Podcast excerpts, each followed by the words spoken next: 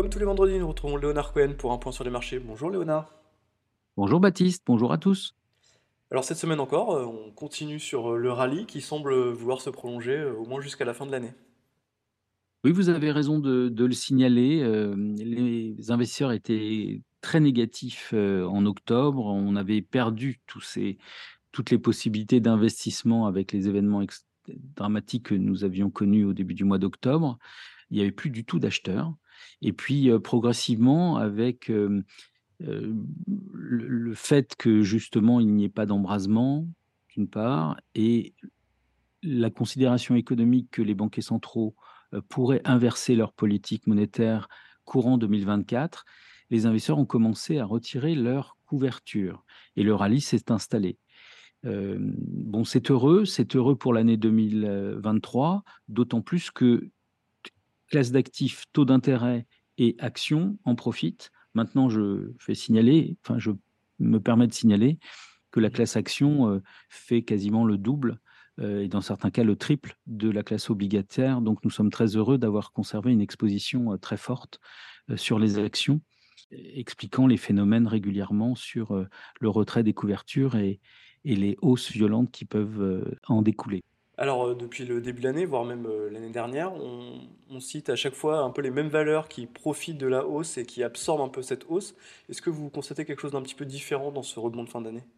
Oui, on peut le dire. Euh, aux États-Unis, c'est très marquant puisque il y avait les fameuses sept valeurs technologiques qui faisaient 90% de la hausse jusqu'au mois d'octobre. Mhm. Donc, ça a été quantifié. Quand on prend le Standard Poor's, par exemple, eh bien, euh, la hausse du mois qui a suivi le mois d'octobre est suivie par, euh, par euh, maintenant 70% des valeurs expliquent la hausse. Donc, c'est évidemment un, un phénomène qui s'est généralisé et ça montre bien à quel point euh, le sentiment d'inversion des politiques monétaires s'est généralisé.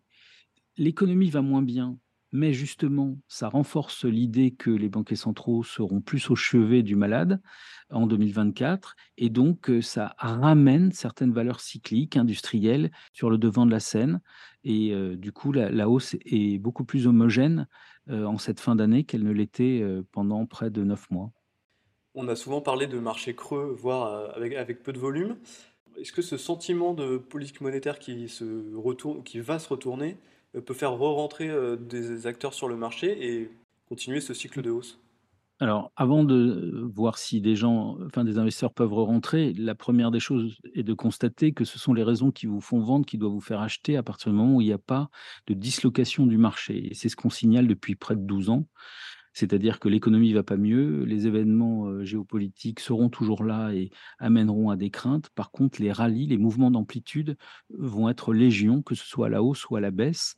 Un ouf de soulagement génère de très fortes amplitudes. Donc évidemment, il y a un moment où ça va se calmer. Néanmoins, dans le cadre où nous sommes aujourd'hui, nous considérons encore qu'il y a au sein de la poche action risquée Mhm. des valeurs qui ont encore beaucoup de potentiel.